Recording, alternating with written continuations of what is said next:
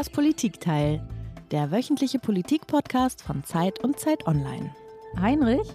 Ja. Es ist wieder soweit. Du darfst jetzt eine Stunde lang über dein Lieblingsthema sprechen. Echt? Über Katzen? nee, obwohl das auch ein super Thema wäre. Ich meine Amerika.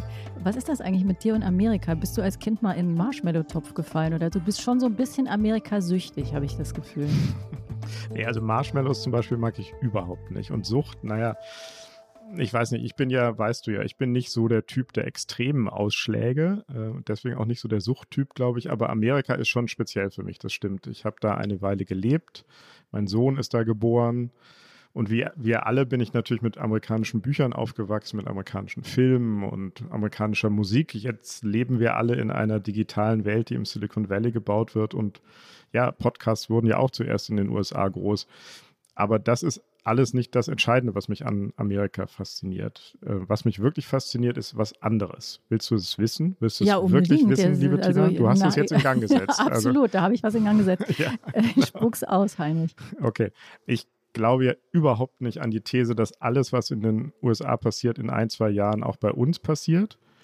Im Gegenteil, wenn man mal ein bisschen in den Vereinigten Staaten gelebt hat, dann ahnt man sehr bald, wie fundamental verschieden dieses Land ist. Man fühlt sich da sehr schnell sehr deutsch. Das ging mir jedenfalls so. Ich habe mich noch nie so deutsch gefühlt wie in Amerika. Aber ich glaube, dass in den USA gerade ein großes politisches und gesellschaftliches Experiment läuft, das für die ganze Welt und ganz speziell für uns in Europa von riesiger Bedeutung ist. Und das Experiment ist, glaube ich, kann sich eine Demokratie, in der die Weißen lange in der Mehrheit und an der Macht waren, kann sich eine Demokratie, die sich ihrer grauenhaften Sklavenhalter-Vergangenheit nie wirklich gestellt hat, also kann sich eine solche Demokratie auf friedliche Weise in eine offene, multiethnische, freiheitliche Gesellschaft mit annähernd gleichen Chancen für alle verwandeln. Lässt sich das so umbauen? Und kann diese Demokratie, während sie mitten in der großen Transformation steckt, auch noch den Systemwettbewerb mit China gewinnen?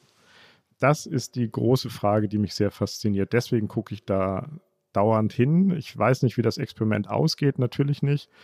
Aber ich glaube zu wissen, dass die Antwort darauf, wie dieses Experiment ausgeht, auch darüber entscheiden wird, wie wir in Europa leben werden. So, Punkt. Du hast gefragt. Du wolltest es wissen. Das ist die Antwort.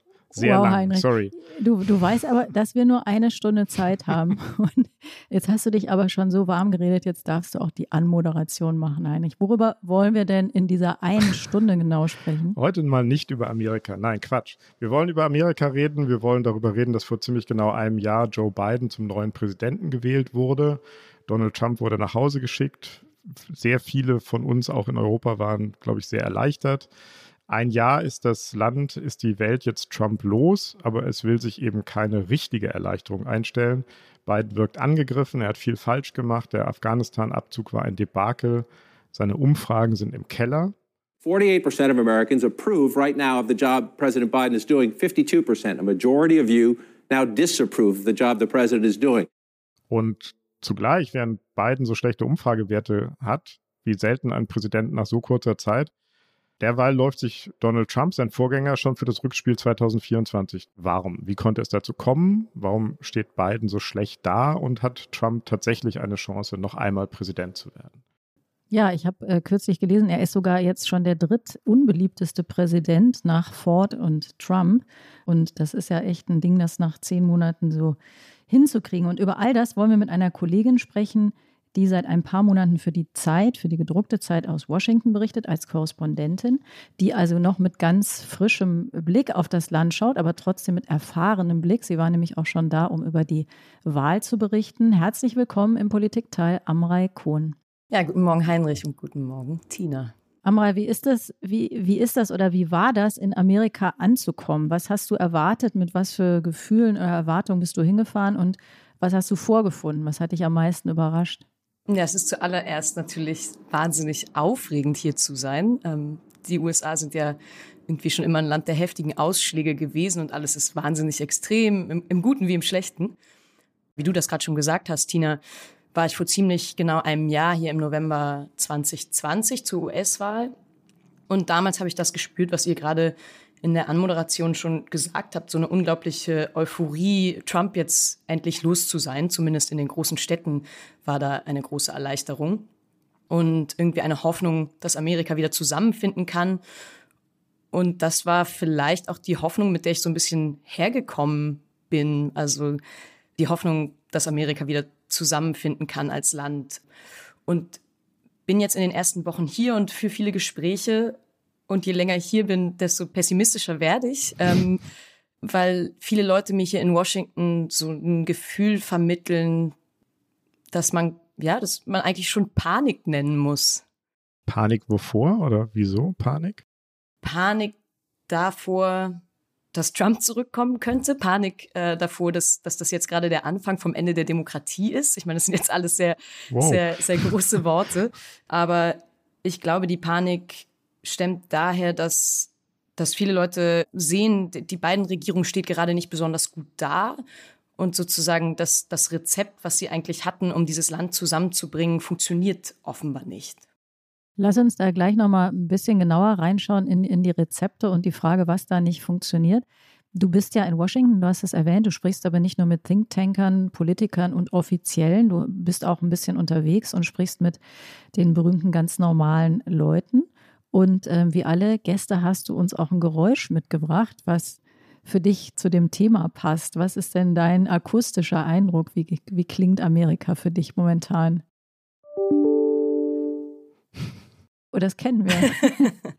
äh, genau, das kennen wir wahrscheinlich alle. Und ähm, insofern ist es ein Geräusch, das äh, teilweise stimmt und teilweise nicht stimmt. Aber ähm, was ich damit zeigen wollte, sind vor allem die vielen Mails, die ich zurzeit von Trump jeden Tag kriege, manchmal mehrmals in der Stunde. Von Donald Trump persönlich? Du kriegst Mails von Donald Trump?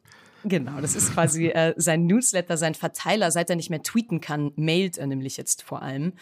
Und das sind Dutzende Mails jeden Tag. Da geht es um Spendenaufrufe, da schreibt er von, von Verschwörungstheorien, da ruft er auf zu seinen neuen äh, großen Kundgebungen in Iowa, in Georgia und so weiter. Und man merkt, dass sich da jemand gerade wieder in Stellung bringt, hm. wenn man hm. diese Mails liest. Okay, über Trump werden wir reden. Lass uns erstmal über das reden, was du auch gerade angesprochen hast, dass Biden, Präsident Biden, nicht so gut dasteht. Ende vorletzter Woche hat er selber gesagt, dass es nicht übertrieben sei zu behaupten, das Schicksal seiner Präsidentschaft, die gerade mal ein Jahr alt ist, das Schicksal seiner Präsidentschaft werde sich in den nächsten Tagen entscheiden. Und da wusste er noch nicht, da wussten wir noch nicht, wie die Wahlen in einigen Bundesstaaten und wie die Abstimmung im Kongress über zwei seiner wichtigsten Gesetzesvorhaben ausgehen würden. Lass uns einmal kurz durchsprechen, was da passiert ist. Da geht es ja nicht nur darum, wie Joe Bidens Woche war, sondern um die Frage, ob das Schicksal seiner Präsidentschaft tatsächlich jetzt schon besiegelt ist, obwohl er noch kein Jahr im Amt ist. Virginians have a new governor elect. ABC News has projected Republican Glenn Youngkin as the winner, beating former Governor Terry McAuliffe. It's a stunning defeat for Democrats, by the way, in a state that President Biden won by 10 points just a year ago. Amrei, wir haben es gerade gehört, im Bundesstaat Virginia haben die Demokraten bei den Gouverneurswahlen eine wirklich krasse Niederlage erlitten. Der Kandidat der Republikaner hat gewonnen. Warum ist das wichtig? Naja, krass war die Niederlage ja insofern, dass die Demokraten in Virginia letztes Jahr bei der Wahl noch 10 Prozentpunkte vor den Republikanern lagen und jetzt sehr knapp in Wahrheit verloren haben. Aber das ist ein Staat, der in den letzten 10, 12 Jahren eigentlich verlässlich demokratisch gewählt hat. Und in Virginia ist es so, dass immer genau ein Jahr nach der Präsidentschaftswahl ein neuer Gouverneur oder eine neue Gouverneurin gewählt wird. Und insofern gilt diese Wahl auch als Indikator für die Zwischenwahlen, die im kommenden Jahr anstehen werden.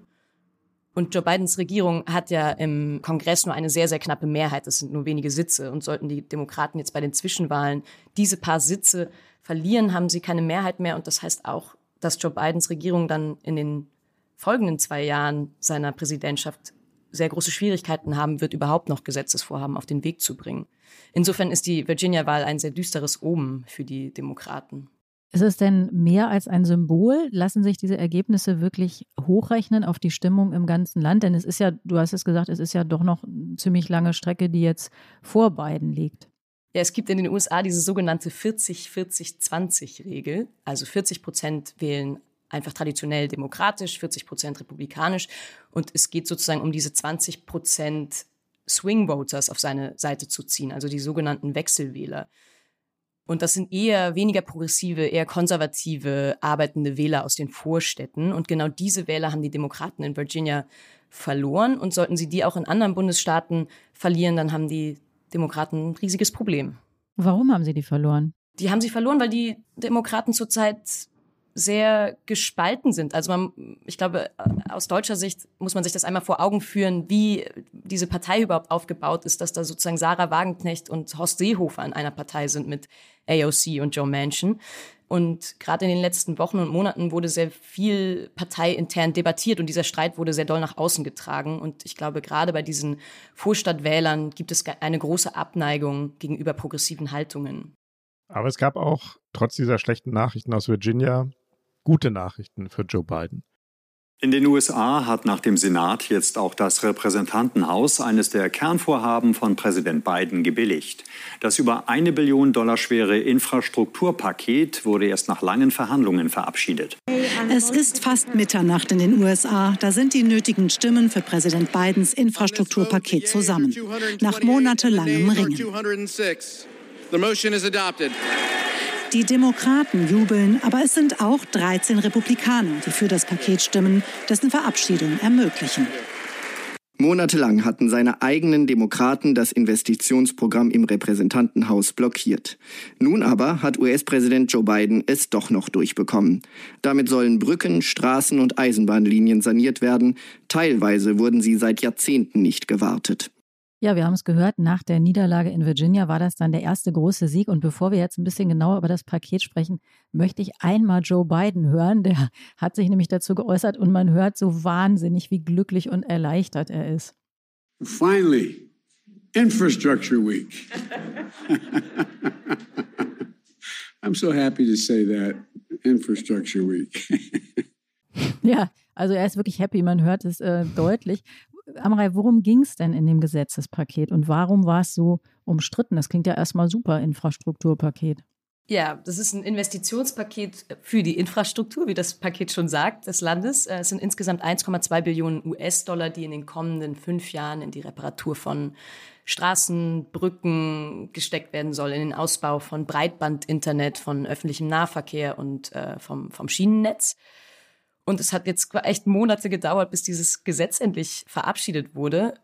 Und das lag vor allem daran, dass die Demokraten selbst sich nicht einigen konnten über den Inhalt des Gesetzes und darüber, wie hoch die Investitionen sein dürfen. Vor allem, weil die progressiven Demokraten lange Zeit daran festhalten wollten, dass sie dieses Paket an ein noch größeres anderes Paket binden wollten, in dem es um wieder Billionen Dollar für Sozialausgaben und Klimaschutz geht. Ähm, aber ich glaube, sie haben es jetzt geschafft. Unter dem Druck der verlorenen Virginia-Wahl wurde das Paket dann vergangenen Freitag um kurz vor Mitternacht durchgebracht durch den Kongress. Und äh, wie wir das gerade auch schon gehört haben, mit Hilfe von 13 republikanischen Stimmen, weil eben nicht alle Demokraten dafür gestimmt haben. Okay, ich glaube, das müssen wir nochmal auseinanderhalten. Es gibt jetzt dieses Infrastrukturpaket, das ist verabschiedet, aber es gibt noch ein zweites Fantastillionen teures weiteres Paket, das auch noch verabschiedet werden soll. Wie ist da der Stand und worum geht es da genau? Genau, dieses zweite Paket ist inzwischen runtergeschrumpft auf 1,75 Billionen Dollar, immer noch sehr viel Geld. Und da geht es um Sozialausgaben und Klimaschutz. Also das sind Dinge wie Kindergeld, eine bessere und günstigere Gesundheitsversicherung. Es geht darum, Elektroautos zu subventionieren und Solarpanels auszubauen. Und ja, ich glaube, dass das Problem, das die, dass die Demokraten haben und hatten, ist, dass in den letzten Wochen vor allem darüber gesprochen wurde, was nicht mehr in dem Paket ist. Mhm. Unter anderem zwei Jahre kostenfreies Community College, bezahlte Elternzeit von zwölf Wochen. Aus deutscher Sicht kann man das kaum fassen. Aber auch so Dinge wie Krankengeld. Und sind denn jetzt nur die Demokraten unglücklich, die sich da mehr gewünscht hätten, oder ist das Paket auch im Land umstritten? Wie ist es da angekommen? Ich weiß gar nicht, wie viele Leute im Land wissen, was wirklich in diesen Paketen steckt. Die sind sehr komplex. Hm. Also man muss sich die schon sehr genau angucken, um das zu begreifen, dass da in einem Paket quasi Kindergeld, Gesundheitsversorgung und der Ausbau von Solarpanels oder der Bau eines Staudamms zusammenstecken. Ich glaube, die Demokraten haben bisher keinen besonders guten Job darin gemacht, zu vermitteln, was da eigentlich drinsteckt. Wenn ich Ihnen einen Rat geben dürfte, dann auf jeden Fall den, versucht den Leuten besser zu erklären, was da eigentlich gerade auf den Weg gebracht wird. Aber erklär noch mal, warum sind die Demokraten darüber zerstritten? Also alles, was du sagst, Kindergeld, Solarpanels, mehr Windenergie, warum sind nicht alle Demokraten dafür? Das klingt doch super. Es sind nicht alle dafür, weil es natürlich sehr, sehr hohe Ausgaben sind. Und ich glaube, gerade die konservativeren hm. Wähler, die die Demokraten auf ihre Seite ziehen müssen, haben große Sorge davor, dass die Steuern steigen werden. Womit soll das alles bezahlt werden? Also wir haben am Anfang von, glaube ich, sechs Billionen gesprochen. Auch deshalb ist dieses Paket inzwischen sehr runtergeschrumpft. Mhm. Und die progressiven Demokraten umgekehrt sagen, hey, das ist jetzt unsere eine große Chance. Wir müssen das jetzt durchbringen und wir müssen das jetzt mit allen Details durchbringen. Sonst werden wir vermutlich keine mehr haben, wenn wir die Zwischenwahlen verlieren. Wir haben ja am Anfang diesen ähm, kurzen Einspieler gehört über die Umfragen, die so schlecht sind. Also 52 Prozent sind inzwischen nicht mehr zufrieden mit Joe Biden nach zehn Monaten. Es war am, vor einigen Wochen oder Monaten war es noch äh, knapp umgekehrt.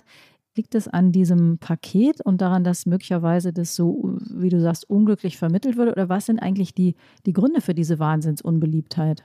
Ich glaube, das sind ganz, ganz viele Gründe. Das lässt sich jetzt, glaube ich, nicht nur auf, auf den internen Streit der Demokraten schieben. Das, der Absturz, wenn man sich das mal, wenn man sich diese Kurve mal genau anguckt, der begann kurz nach dem ganzen Afghanistan-Debakel. Bidens Regierung hatte ja letztendlich versprochen, oder Biden hatte letztendlich versprochen, Normalität zurückzubringen. Und die ganzen Bilder aus Afghanistan, die waren alles andere als normal. Das war absolutes Chaos, was man da gesehen hat. Aber es spielen sicher auch die ganzen Dinge hier vor Ort im Land rein. Biden hatte auch versprochen, dass er die Pandemie so schnell wie möglich unter Kontrolle bringen wird. Aber nach wie vor sterben mehr als jeden Tag tausend Menschen in den USA an Corona. Nach wie vor sind Schulen teilweise noch nicht geöffnet, müssen Eltern zu Hause bleiben und auf ihre Kinder aufpassen. Nach wie vor müssen Masken getragen werden. Da kann er natürlich wenig für, aber sicher diese anhaltende Corona-Pandemie, also man kann das hier fast schon den Corona-Kater nennen, das ist wahrscheinlich in Deutschland ja auch nicht anders, dieses Gefühl. Es spielt aber auch mit rein, dass zum Beispiel die Lebensmittelpreise, Benzinpreise, dass das alles wahnsinnig teuer geworden ist, die Lieferkettenengpässe, die es gibt. All das führt zu so einer Frustration, glaube ich, hier im Land. Oder all das trägt zu einer Frustration hier im Land bei. Und was würdest du sagen? Waren die Erwartungen zu groß oder ist tatsächlich die Performance von beiden so enttäuschend bislang?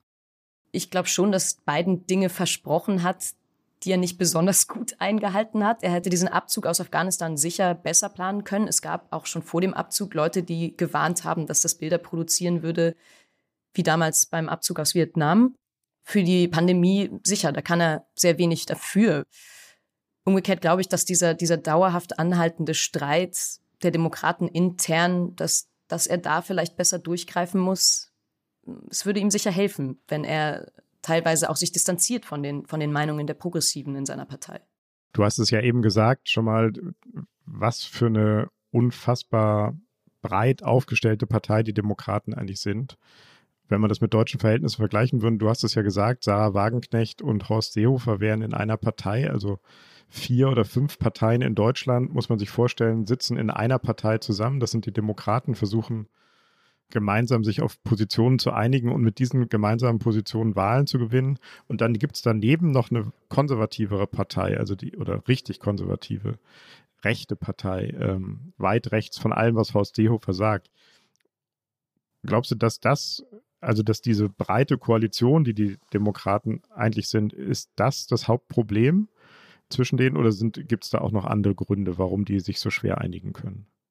Naja, ich glaube schon, dass es natürlich auch jedem darum geht, seine Wähler zu behalten. Ähm, wenn Joe Manchin sich nicht so positionieren würde, Joe Manchin ist einer der, der konservativen Demokraten, einer, der sich gerade sehr quer stellt, auch mit der Verabschiedung des zweiten Gesetzespaketes, des Sozialpakets, wenn man es so nennen will. Mhm. Der kommt aus einem wahnsinnig konservativen Bundesstaat. Ich verstehe schon, warum der sich so anstellt, wie er sich anstellt. Mhm. Und weil die Mehrheiten so dünn sind, kommt es auf jede einzelne Stimme an. Absolut. Also ähm, gerade jetzt bei diesem zweiten Paket wird es keine Republikaner geben, die dafür stimmen werden, weil sie das für sozialistisch halten. Und deswegen braucht Biden die 50 Stimmen aller Senatoren. Er hat nur eine Mehrheit, wenn er alle 50 Stimmen hat. Und das sind alle. Das heißt, es darf keine einzige Person geben, die da ausschert. Und deswegen verzögert sich auch die Verabschiedung des Pakets so ewig. Hm. Wann wird darüber abgestimmt? Ja, gute Frage. Es hieß jetzt seit Wochen, jede Woche heißt es wieder, diese Woche wird darüber abgestimmt. Und äh, so ist es jetzt auch wieder, das heißt, nächste Woche wird darüber abgestimmt. Aber es gibt eine sehr klare Ziellinie. Bis Thanksgiving sollen diese Pakete verabschiedet werden. Nächste Woche soll im Repräsentantenhaus darüber abgestimmt werden und dann in der Woche danach im Senat. Und hast du den Eindruck, dass der Schock von Virginia, diese Niederlage bei der Gouverneurswahl, dass die eher dazu beiträgt, dass man sich schneller einigt? Oder macht es das noch komplizierter und jetzt graben sich erst recht alle in ihren Positionen ein? Nein, ich glaube, der Druck der Virginia-Wahl hat auf jeden Fall geholfen, dass jetzt schon mal das erste Paket auf den Weg gebracht wurde. Und ich glaube, unter dem Druck, oder ich kann mir vorstellen, dass unter dem Druck auch das zweite Paket noch in diesem Monat verabschiedet wird. Was tut Biden denn oder was kann er tun, um die Skeptiker oder die, um die er da bangen muss, zu überzeugen? Wie, wie muss man sich das vorstellen? Wie funktioniert sowas in den USA? Naja, ich glaube, er führt viele Gespräche, auch one-on-one, -on -one, also ähm, jedem Einzelnen ins Gewissen zu reden. Und ich glaube, er, sozusagen die maximale Eskalationsstufe, die er eingehen kann, ist zum Telefonhörer zu greifen und zu sagen, hallo Joe, hier ist der andere Joe. ich gebe dir jetzt eine letzte Chance, stimm für dieses Paket oder wir haben ein Problem. Aber natürlich ähm, ist, glaube ich, das, das das Schlimmste, was er tun kann und das Schlimmste, womit er androhen kann. Mhm. Ich glaube aber, und das haben mir auch viele meiner Gesprächspartner gesagt, dass es da so ein Gefühl gibt, dass vielleicht manche Demokraten noch nicht verstanden haben, um was es da eigentlich geht. Und es geht eben nicht nur darum, dieses Paket zu verabschieden, sondern es geht eben um mehr. Wenn sie es nicht schaffen, sich zu vereinen, dann steht da wohl möglich die Demokratie auf dem Spiel. Das finde ich jetzt, jetzt ein schöner Cliffhanger, Tina, oder? genau, aber ich würde noch, eine Sache interessiert mich noch, bevor wir nachher nochmal in die, äh, da kommen wir ja noch dazu, ob die Demokratie auf dem Spiel steht und wer was dafür unternimmt. Aber mich würde noch einmal interessieren, was eigentlich Kamala Harris da für eine Rolle spielt. Also spielt sie überhaupt eine Rolle? Als sie angetreten ist, gab es ja bei uns auch da eine, eine relativ große Euphorie, dass ähm, sie wurde gefeiert auch als so ein Symbol für Aufbruch, auch für Energie natürlich einfach, die Joe Biden ja nicht so sehr ausstrahlt. Wo ist die da in dem ganzen Spiel? Ich muss sagen, sie ist erstaunlich unsichtbar in diesem ganzen Spiel ich habe mir da auch schon Gedanken zugemacht, weil auch da ich das Gefühl hatte, dass da eine, eine unglaublich große Euphorie am Anfang war. Und ich kriege erstaunlich wenig von ihr hier mit. Ähm, eigentlich zu wenig, vielleicht sollte man. Keine Mails von Kamala Harris, nur von Donald. Bisher keine, keine Mails von Kamala. Aber sie hat auch eine nicht besonders dankbare Aufgabe abbekommen. Zum Beispiel soll sie sich ähm, um die ganze Migrationsthematik und um die Grenze kümmern. Das ist natürlich ein Thema, bei dem man eigentlich nur verlieren kann. Aber ja, ich glaube, wir sollten uns in einer der, der kommenden Ausgaben irgendwann mal auch nochmal der Frage widmen, wie eigentlich die Performance von Kamala Harris bisher so ist. Ja, ist verabredet.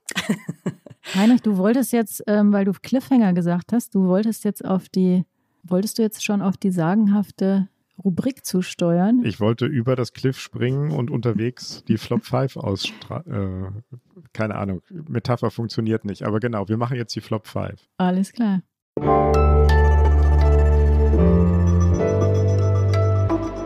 Die Flop 5. Amrei, du hast fünf Flops vorbereitet, fünf Dinge, die du nicht mehr hören kannst, fünf Phrasen, die dir wahnsinnig auf die Nerven gehen. Mindestens genauso wie die Mails von Donald Trump. Was ist der erste Flop? The Big Lie.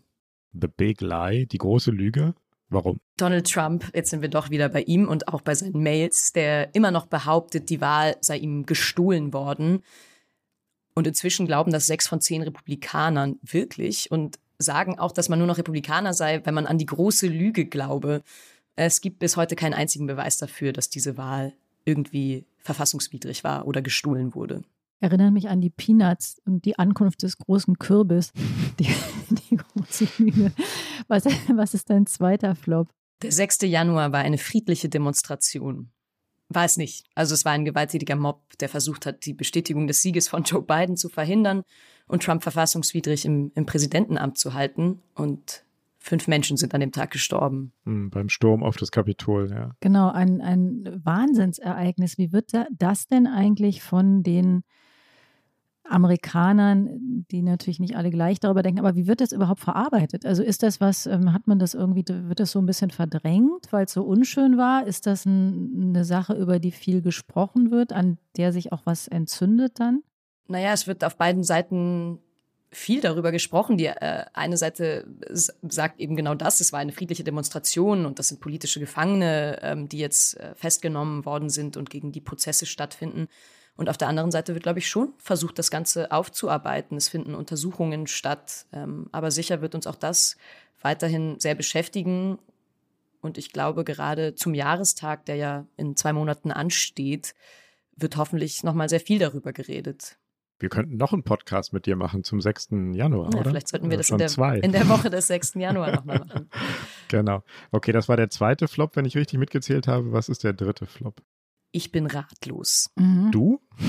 Wer sagt das? Alle.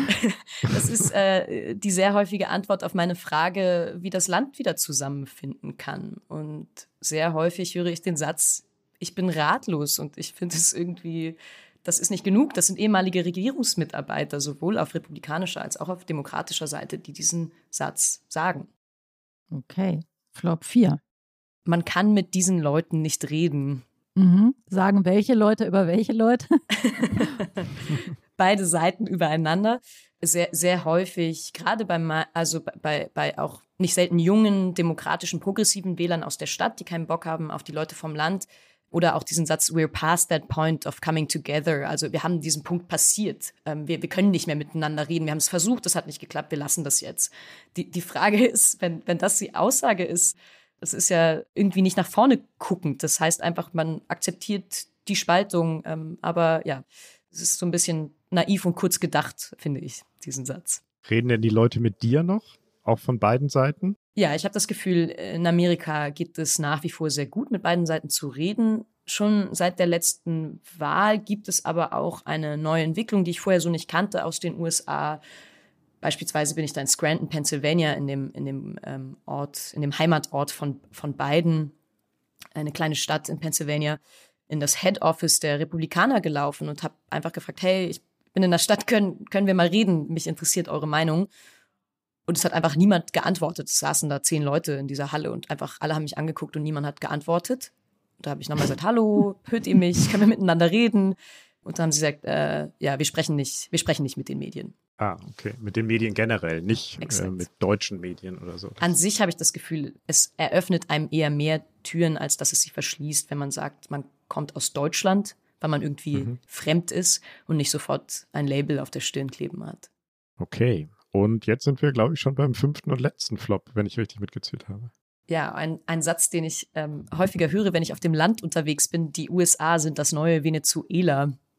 Oder auch die Demokraten sind Sozialisten ja, die USA sind, glaube ich, vieles, aber ganz sicher kein sozialistisches Land und ich würde sagen, nicht mal ein besonders soziales Land. Hm. Was sagst du dann? Also ist, ich stelle mir so vor, wie wenn man irgendwie hier ins Taxi steigt und so 2015 und man musste dann immer über 2015 diskutieren. Also reagierst du darauf oder? Ich kann meistens ehrlich gesagt nur darüber lachen. Hm. Und wie kommt das an? Meistens versuche ich dann zu erklären, warum ich darüber lachen muss hm. und warum ich glaube, dass es, dass es nicht stimmt. Sag doch nochmal für, ähm, für unsere Hörer und Hörerinnen und auch für uns, das, was sich jetzt so durchzieht, auch durch die Flops, ist ja immer dieses Thema Spaltung. Du hast das Wort auch genannt, das ist dieses, man kann mit diesen Leuten nicht reden im normalen Alltag sozusagen, außerhalb der ähm, Apparate, woran entzündet sich denn sowas? Also was ist im Grunde der Marker, woran man merkt, wer diese Leute sind und wer die anderen Leute sind oder man selber? Also gibt es da so bestimmte, also ist, was, ist, was ist die Gretchenfrage? Das ist eine sehr, sehr gute Frage, weil ich glaube, und das ist genau das Problem, glaube ich, der Spaltung, dass diese Welten eigentlich sehr selten miteinander in Kontakt kommen. Du hast natürlich sozusagen in den Städten wie hier in Washington, du bist umgeben von, von wahrscheinlich mehr als 90 Prozent, die genauso denken wie du. Und das Gleiche passiert in, in, in vielen Teilen auf dem Land. Also ich glaube, das Problem ist, dass sie genau nicht mehr in Kontakt miteinander kommen. Ist denn die Gretchenfrage, damit kommen wir sozusagen auf die in, in die Strecke, wie geht es weiter, ist, ist die Gretchenfrage auch so ein bisschen, wie hältst du es mit Trump? Also er hat gelebt von der Spaltung, er ist dann aber natürlich selbst zum Symbol einer Spaltung geworden. Ist das ein Thema, was man, Was so, ein, so eine Testfrage? Würde ich absolut unterstreichen. Ich glaube, das ist sozusagen die erste Frage, bei der man meistens landet oder wenn sich jetzt Menschen aus zwei Welten beschnuppern, ich glaube, ist das, wird das sofort abgecheckt. Wie hältst du es mit Trump? Mhm. Du hast ja gerade einen Text für die Zeit auch darüber geschrieben, äh, über dein Ankommen in Amerika und da hast du so viele Beispiele genannt, wo dir das so gegangen ist. Beim Wandern redet man sofort über Trump und in der Bar hast du das Bier noch nicht irgendwie, hast du noch den Schaum getrunken, da seid ihr schon bei Trump. Ist das so ein dauerpräsentes Thema?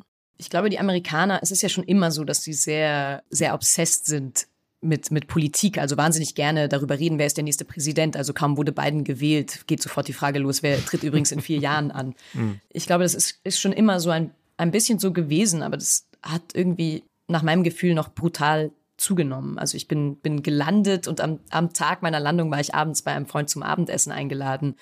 Und natürlich ging es sofort darum, wird Trump wieder antreten? Oder du hast es gerade schon gesagt, beim Wandern in den Appalachen ist das die, die nach fünf Minuten, man lernt diese Leute auf dem Wanderweg gerade kennen, geht es genau darum, ähm, wird Trump zurückkommen und wie blickt Deutschland eigentlich auf Trump? Beim Bier, wenn man im Uber sitzt, auf dem Weg irgendwo hin, wenn ich auf Recherche bin bei Fabrikarbeitern oder wenn ich im Flugzeug neben jemandem sitze.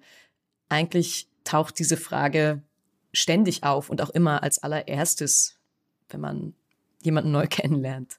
Und wenn man dann wandert und sich die feststellen, dass du vielleicht kritisch auf Trump guckst, dann nehmen die den nächsten Abzweig oder redet man dann trotzdem weiter? Also ist das sowas, was so richtig spaltet, auch im persönlichen Gespräch, die Leute auseinandertreibt oder wie erlebst du das? Es gibt sicher diese harte Base, mit der man nicht mehr reden kann und die einen sofort abweist. Also beispielsweise das, das republikanische Headquarter Office, in das ich da in Scranton, Pennsylvania gelaufen bin. Aber ich habe das Gefühl, mit den allermeisten kann man nach wie vor auch trotzdem, also ich als Außenstehende kann nach wie vor mit diesen Menschen reden. Ich glaube, dass viele Amerikaner das natürlich sehr viel persönlicher nehmen, als ich das jetzt tue. Ich habe da vielleicht einen größeren Abstand zu. Mich interessiert ja auch, warum, warum wählen diese Leute diesen Typen. Also ich will das ja verstehen. Insofern frage ich dann natürlich auch weiter nach. Und ist diese, ähm, diese Angst vor Trump auf der Seite seiner Gegner, ist das das, was auch die Panik erzeugt? Du hast ja davon gesprochen, dass du den Eindruck hast, im, im Land, vor allem bei den Demokraten, herrscht Konfusion, Panik geradezu. Ist das das, was die so in Panik versetzt? Oder woran machst du das fest? Absolut. Ich glaube, das ist sozusagen das, was die Panik auslöst, dass, dass Trump zurückkommen könnte. Aber ich will mal außerhalb von Washington anfangen, um das zu erklären. Also wenn man sich ins Auto setzt und rausfährt und ähm, sozusagen einmal über die Brücke fährt, dann ist man ja in Virginia und dann fährt man noch ein Stück weiter raus, dann ist man in, in West Virginia, also mitten im Rust Belt. Und da ist es so, dass jetzt schon in den ganzen Vorgärten sehr viele Trump 2024 Flaggen hängen. Also man kriegt da schon das Gefühl, alles klar, das ist irgendwie, ähm, da sind schon sehr viele, die sich wünschen, dass Trump zurückkommt und auch alle Umfragen, wer potenzielle republikanische Kandidaten für die Präsidentschaftswahl 2024 sein könnten, sehen Trump da sehr weit vorne liegen. Und in den Gesprächen, die ich hier in Washington führe, glaube ich, führt das dazu, dass die Leute Sorge haben, dass wenn er zurückkommt, die Demokratie nicht mehr so existiert, wie, wie sie sie kennen. Ähm, das sind Leute, die teilweise für Trump gearbeitet haben. Leute wie Fiona Hill, seine Russlandberaterin, die sogar von einem kalten Bürgerkrieg gesprochen hat, in dem wir jetzt sind. Ähm, da sind andere Leute, mit denen ich gesprochen habe, die jetzt schon sich Gedanken darüber machen, dass sie ihre Familie aus dem Land bringen werden und wie, wenn Trump wieder an die Macht kommt, die jetzt schon Geld ins Ausland transferieren. Und, und selbst Leute des Establishments, die sich irgendwie Waffen zugelegt haben. Ich meine, Amerika war auch schon immer Waffen besessen, aber es waren halt vor, vor allem die Leute auf dem Land, die viele Waffen besaßen und ich kannte das jetzt eher weniger von der, sagen wir mal, Elite hier in Washington. Mhm. Aber alles, was du beschreibst, lässt ja darauf schließen, dass es auch ein wahnsinnig schwaches Zutrauen eigentlich dann bei den Demokraten in den eigenen Mann gibt. Denn so eine Angst vor einem äh, anderen, ob das jetzt Trump ist oder überhaupt ein anderer, muss man ja eigentlich nur haben, wenn man selber das Gefühl hat, wir haben eigentlich nicht so richtig was anzubieten. Ist das eigentlich das größere Problem womöglich? Ich glaube, die, die, die Sorge stemmt daher, dass zum einen sozusagen man nicht mehr antritt gegen eine demokratische Partei, sondern das Gefühl hat, man tritt an gegen Trump. Gegen einen demokratiefeindlichen Populisten. Man, ich glaube, dass, dass das Gefühl, dass da auf der anderen Seite nicht mehr eine, eine, ein ebenbürtiger Gegner ist, sondern dass man dagegen was Größeres kämpft. Und die Demokraten, ich meine, sie versuchen ja viele auf den Weg zu bringen, aber so wie sie es zurzeit machen, schaffen sie es irgendwie nicht so richtig, das zu vermitteln. Und für wie wahrscheinlich hältst du es, dass Trump antritt? Du hast gesagt, du kriegst dauernd Mails von ihm. Bereitet er sich darauf vor? Ich glaube, er hat sich noch nicht festgelegt, aber er flirtet mit der Idee, oder? Ja, soweit ich gehört habe, wollte er sich sogar schon festlegen, aber es wurde ihm gesagt, er solle sich noch nicht festlegen. Also er flirtet mit der Idee. Ja, die ganzen Umfragen sprechen alle sehr dafür. Von Leuten hier habe ich gehört, dass er auf jeden Fall antreten wird, wenn seine Gesundheit es zulässt. Und wenn er antreten wird, dann wird er auf jeden Fall die republikanische Nominierung gewinnen. The United States is heading into its greatest political and constitutional crisis since the Civil War. With a reasonable chance over the next three to four years of incidents of mass violence, a breakdown of federal authority, and the division of the country into warring red and blue enclaves. Ja, das war der, der Politikberater Robert Kagan, der beschreibt, dass die USA in der größten Krise seit dem Bürgerkrieg sind und eigentlich entwirft er auch als ein Szenario für die kommende Zeit bürgerkriegsartige Zustände, Auflösung, Massengewalt. Ist das noch Panik oder ist das schon Lust am Untergang? Naja, die Republikaner sind schon jetzt dabei, demokratischen Wählern das Wählen zu erschweren, ähm, sind auch dabei, Wahlkreise so zuzuschneiden, dass die Republikaner es einfacher haben werden, an Stimmen zu kommen, als, als manchmal die Demokraten. Es deutet schon viel darauf hin, dass da versucht wird, mit etwas unlauteren Mitteln quasi sich die Macht zu sichern.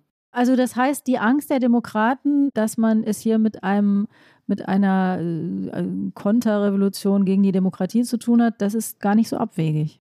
Ja, das Gefühl, dass die Republikanische Partei gehijackt ist, ist auf jeden Fall da. Jim Jeffrey, der früher für Bush gearbeitet hat und sozusagen sagt, er, er kennt die Republikanische Partei gar nicht wieder. Ähm, man wird in der Republikanischen Partei nur noch was, wenn man sich von Trump umarmen lässt und alle anderen schauen irgendwie dabei zu und nehmen das hin. Er nannte das Whistling past the Graveyard. Also man läuft quasi über den, den Friedhof und tut so, als wäre nichts und wartet einfach ab, dass das irgendwie schon wieder vorbeigeht und vorbeizieht.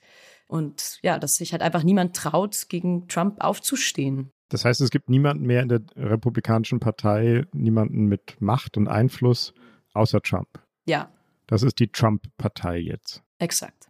Hm. Worin liegt denn eigentlich Trumps Macht? Der Spiegel hat ja eine Titelgeschichte dazu auch geschrieben und hat geschrieben, viele hätten Angst vor Trumps langem Arm, hieß es da. Wo greift denn dieser lange Arm hin oder was ist denn konkret die Befürchtung, die seine Gegner, vielleicht auch interne Gegner, die sich nicht trauen, haben?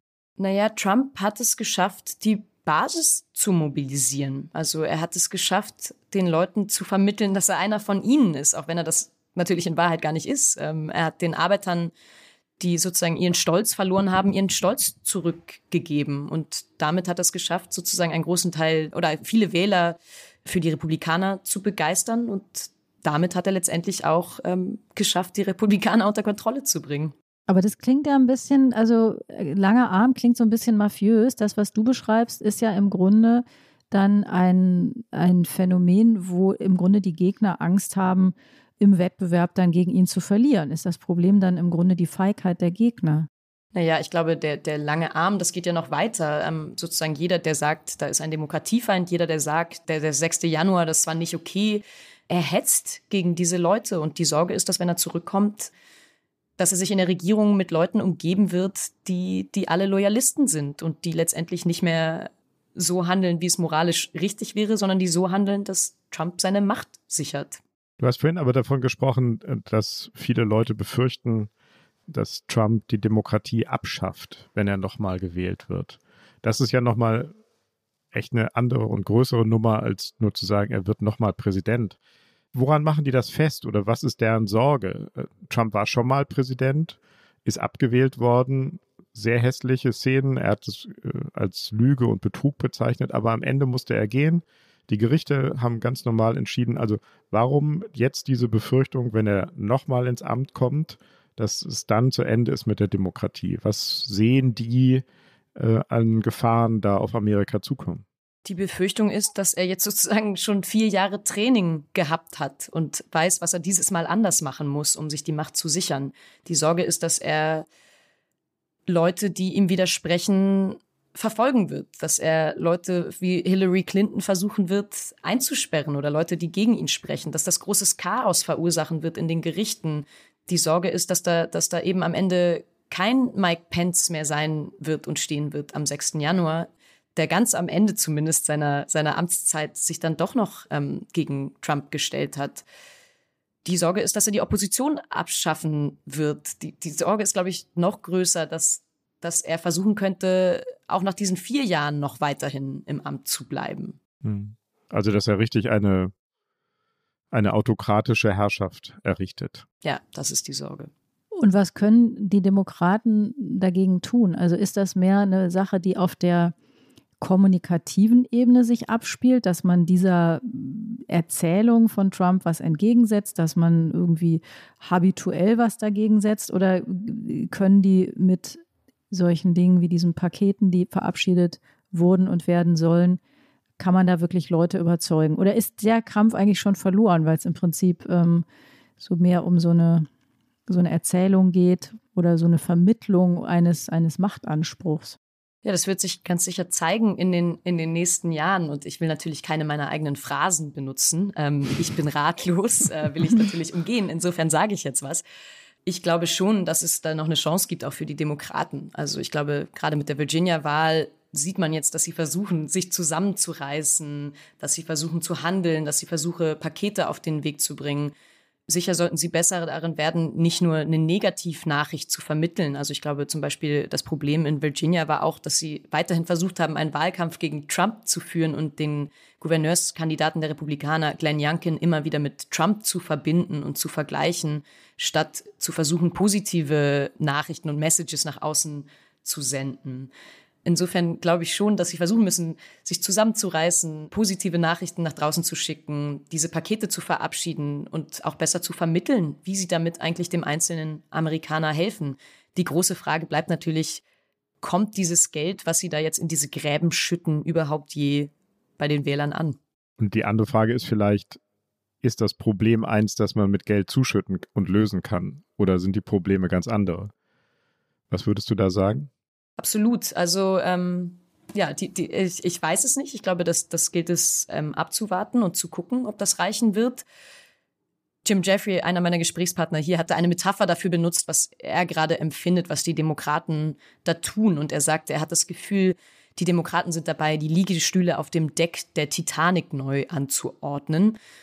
Und damit meinte er, er hat das Gefühl, na ja, sie, sie streiten jetzt darum, ob das Paket 1,75 oder 2 oder zweieinhalb oder drei Billionen Dollar teuer sein soll und vergessen über diesen Streit hinweg zu merken, dass sie das einfach schnell verabschieden müssen, dass sie schnell handeln müssen, dass sie schnell gute Politik machen müssen, um überhaupt noch die Demokratie retten zu können, wenn sie eine Chance dafür haben wollen.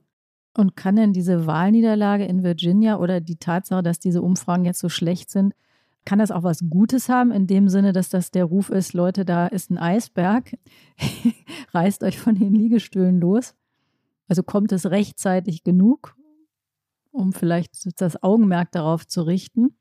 Ja, rein objektiv, also ich meine, es ist jetzt noch ein Jahr Zeit bis zu den Zwischenwahlen, es sind noch drei Jahre Zeit bis zu den Wahlen 2024. Ich finde es schwer, zu diesem Zeitpunkt eine Voraussage zu machen, was genau passieren wird.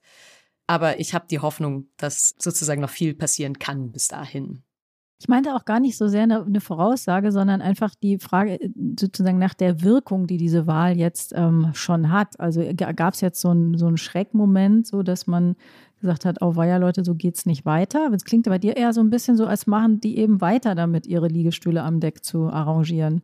Ich glaube, dass die Verabschiedung des Infrastrukturpakets am vergangenen Freitag auf jeden Fall sozusagen passiert ist, weil sie das Alarmsignal gehört haben. Ich glaube, ansonsten hätte sich dieses Paket wahrscheinlich noch, noch viele Wochen länger irgendwo im Stau befunden.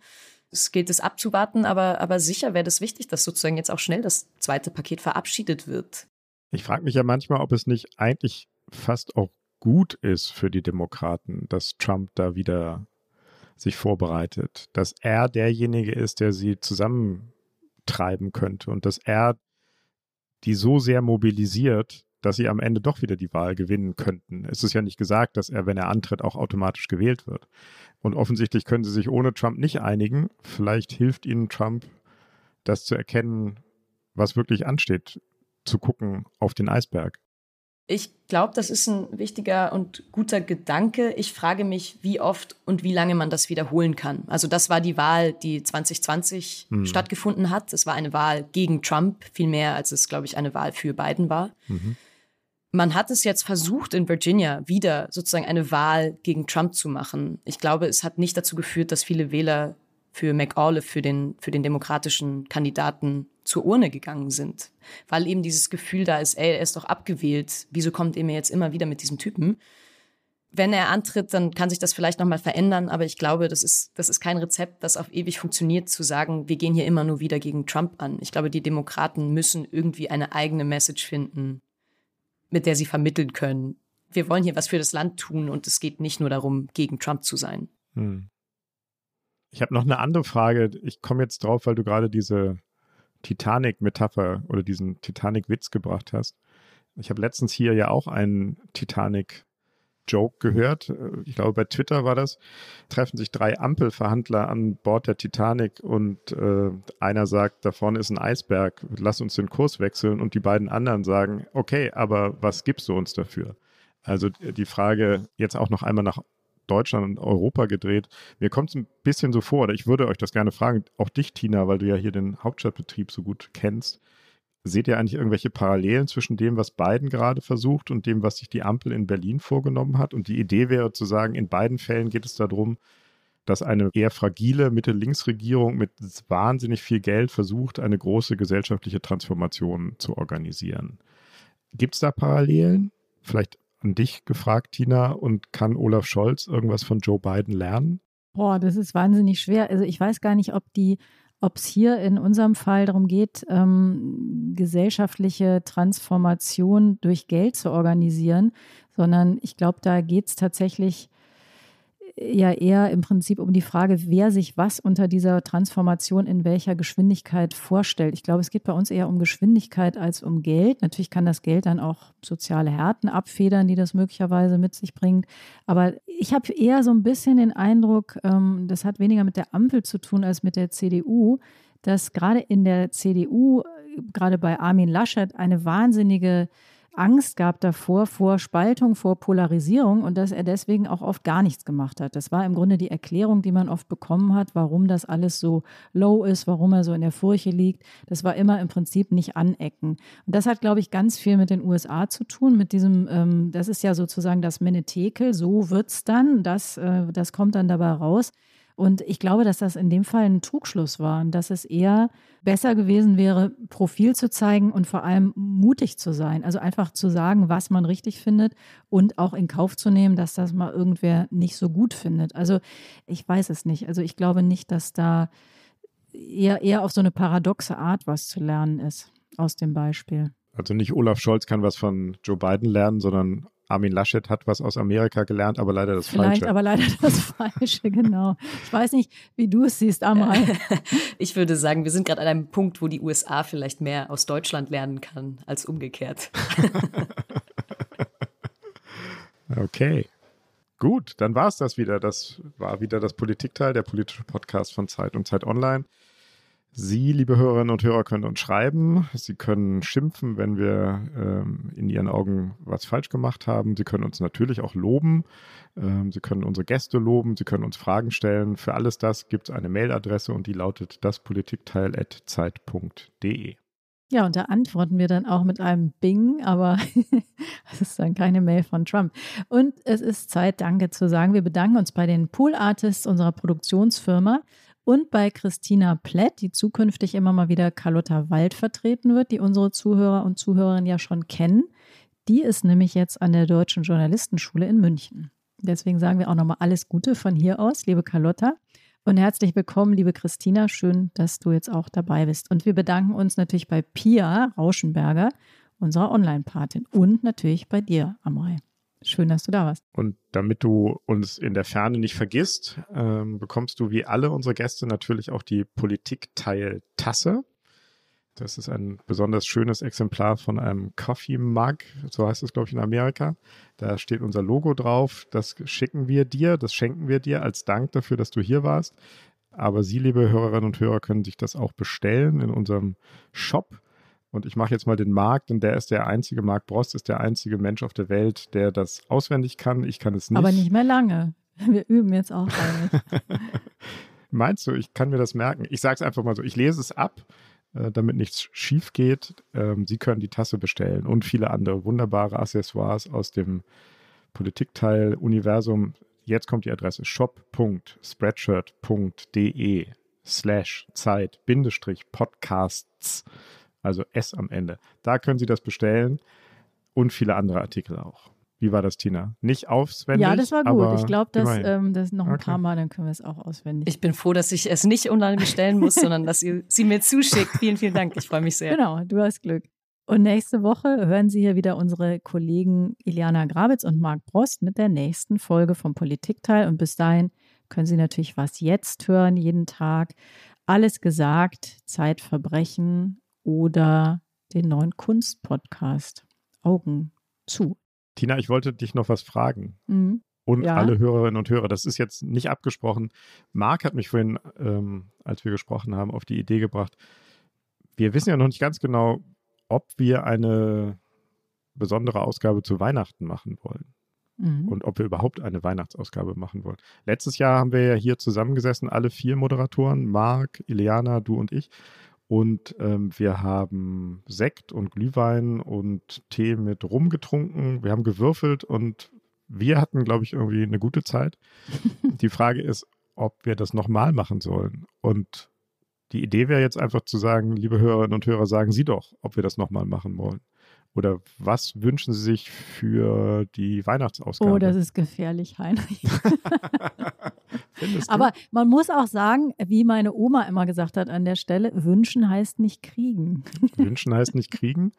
Und man schreibt ja eine Mail an die Adresse, die ich eben genannt habe, daspolitikteil.zeit.de und dann können wir ja ein bisschen gucken, welche Wünsche da eingehen und welche wir in die engere Wahl nehmen, oder? Findest du das auch zu gefährlich? Nee, genau, das machen wir auf alle Fälle. Also wenn Sie eine Idee haben, einen Vorschlag, was wir dieses Jahr trinken sollen oder welche Fragen wir beantworten sollen oder welche Themen wir uns vornehmen sollen, dann schreiben Sie uns unter dem Stichwort die Weihnachtsausgabe an das Politikteil.zeit.de.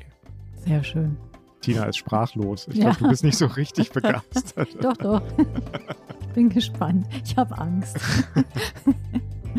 danke, Amrei. Danke euch allen. Danke euch. Ja, danke, Amrei. Ciao.